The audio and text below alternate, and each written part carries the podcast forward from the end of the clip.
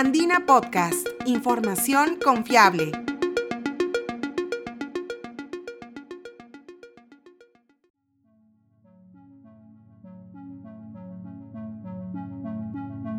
Bienvenidos, soy Ítalo Vergara, periodista de la agencia de noticias Andina. En febrero de 2022 se estableció la nueva clasificación internacional de enfermedades de la Organización Mundial de la Salud, el ICD-11, que incluye la adicción a los videojuegos como una enfermedad mental. En este episodio de Andina Podcast conoceremos qué implica esta inclusión, cómo se diagnostica una adicción y cómo se puede prevenir sobre todo en el marco de la pandemia del COVID-19, en donde el tiempo de juego entre niños y adolescentes ha aumentado drásticamente.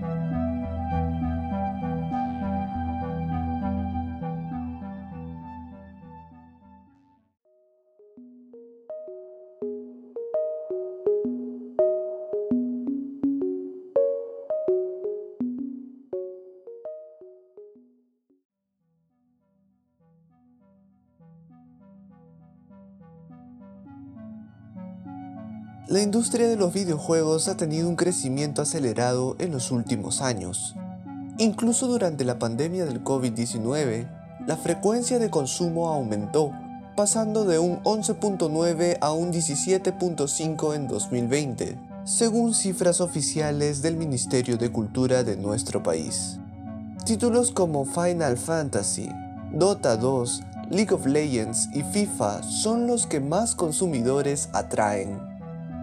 Los jugadores que mantienen un consumo problemático, es decir, una adicción, descuidan otros ámbitos de su vida.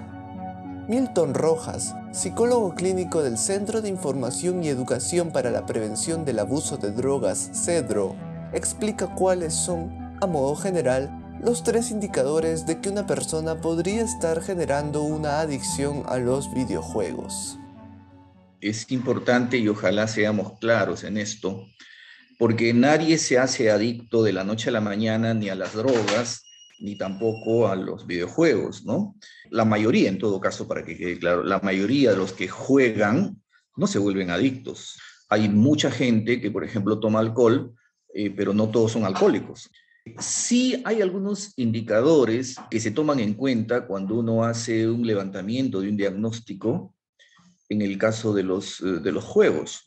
Por ejemplo, la pauta es que si las siguientes características tienen una permanencia en promedio de 12 meses, vale decir un año, como por ejemplo, la falta de control sobre el juego. En otras palabras, si hay una pérdida de esta capacidad que todos nosotros tenemos de controlarnos frente al juego. Lo otro que va a continuación es que el juego ya pasa a ser prioridad prioridad número uno, si cabe, en todas las actividades de la persona, que puede ser un adolescente, puede ser un adulto. Entonces pasa a ser prioridad y de esa manera se comienza a evidenciar un gran descuido que genera el juego en sus estudios, en su trabajo, en sus relaciones sociales, en su familia, en su misma salud física en general. ¿no? Entonces ya el juego el hecho de pasar a ser prioridad, va a tener una repercusión, un impacto negativo importante en la esfera social, familiar, laboral y también, ¿por qué no?, de salud. Un tercer elemento que hay que tener en cuenta para hablar ya de adicción a los videojuegos es la intensificación del juego a pesar de las consecuencias que el jugador está experimentando. Por ejemplo, ya dejó el trabajo como consecuencia del juego. Vamos a poner un ejemplo puntual. Pero aún experimentando de que ha tenido un impacto negativo porque ya no está trabajando y como tal, digamos, esto le está generando una serie de problemas, aún con todo eso, persiste el juego. Sin embargo, una adicción de este tipo tiene su origen en profundos problemas psicológicos del individuo.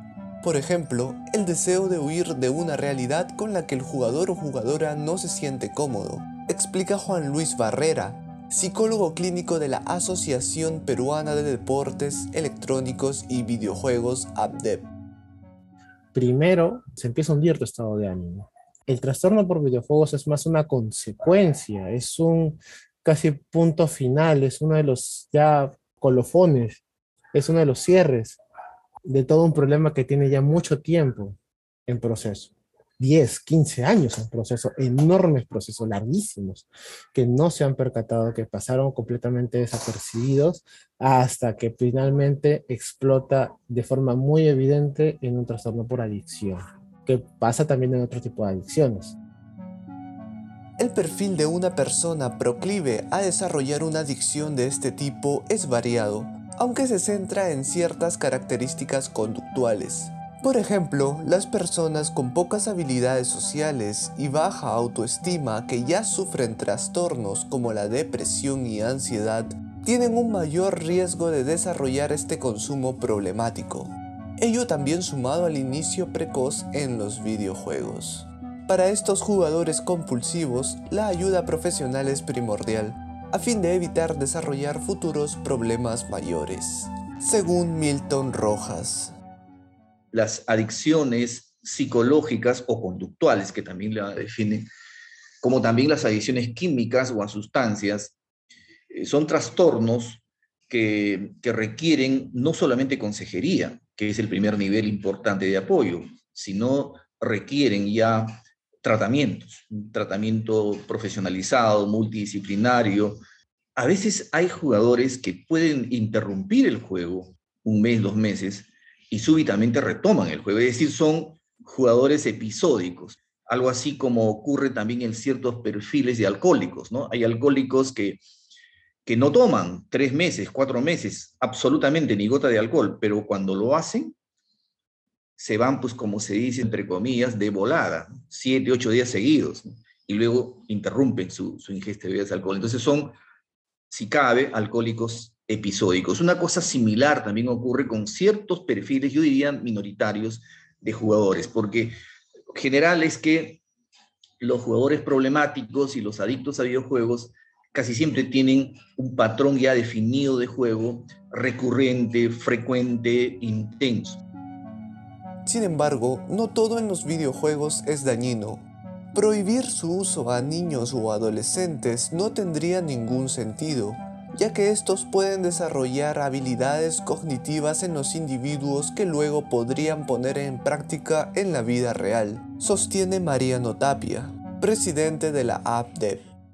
Todos los videojuegos desarrollan muchísimas habilidades. El secreto o el tip está en saber trasladar todas estas habilidades que se desarrollan in-game y trasladarlas a la vida cotidiana, a la vida regular.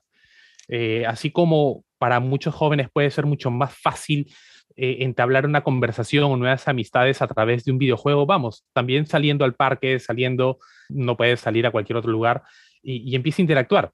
Hay muchísimos videojuegos, sobre todo los shooters, que desarrollan muchísimas eh, habilidades cognitivas o los juegos de estrategia en tiempo real desarrollan muchísimo la parte de, los jóvenes que aprendan a tomar decisiones en pequeños lapsos de tiempo y asumir las consecuencias de esas decisiones. Hay muchos estudios que hablan sobre los beneficios de los videojuegos. Los videojuegos son muy beneficiosos siempre y cuando se sepan dosificar de la manera adecuada. Entender de que es diferente la dosificación en un niño menor de 10 años a la que de un joven o un adolescente. Los jugadores que suelen jugar juegos de acción como Call of Duty, Fortnite, cualquier tipo de, shooter, Medal of Honor, etcétera, etcétera, tienen un tiempo de respuesta mucho más rápido y deciden de manera más eficiente que aquellos aficionados a otro tipo de videojuegos sociales. Entonces, ¿cómo podemos incentivar un consumo responsable, justificado y dosificado de los videojuegos desde la niñez? Barrera afirma que la clave está en la observación y comunicación entre padres e hijos. El tiempo de uso es una observación en la cual tiene que tener sentido el uso y para eso está buena la comunicación eh, padre que no sabe por qué su hijo juega tanto, lo mejor que puede hacer es acercarse y preguntar, oye hijo, ¿y a qué se debe que esta semana estés jugando tanto? Ah, es que estoy libre. Ah, ya, muy bien. ¿Cómo vamos en las notas? ¿Cómo vamos en las, en las calificaciones, en los exámenes? Interesarse por la vida del hijo. si mi hijo o hija se siente o yo lo observo que está satisfecho con la vida que está llevando, que está obteniendo logros, que tiene amigos, que sale al mundo, que conversa, que interactúa, que sostiene eh, interacción con el mismo grupo familiar, pero si yo noto que empieza a alejarse, empieza a distanciarse, lo noto triste, decaído, sin querer salir, sin querer interactuar, que hay muchos conflictos en casa, que siempre está muy distante y que lo único que noto que mi hijo hace es llegar a la mañana, no quiere hablar con nosotros, no quiere desayunar en familia, quiere jugar solamente, eh, noto que sus notas bajaron, abandonó el colegio, abandonó la universidad y noto que se ha quedado muy solo y que lo único que hace en esa soledad es seguir jugando y obviamente este juego no es profesionalizado, no es deportivo, sino simplemente es compulsivo, como quien se refugia, ahí es un punto de preocupación.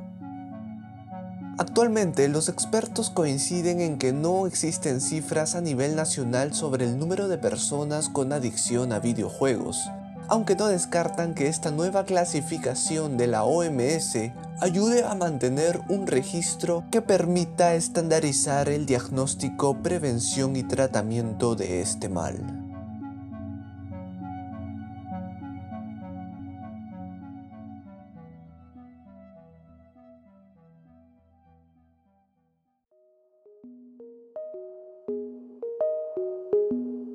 Te interesan las historias de ciencia y tecnología, visita nuestra web www.podcast.andina.pe y síguenos en Spotify y SoundCloud. Este podcast fue producido y editado por Italo Vergara. Gracias por escuchar.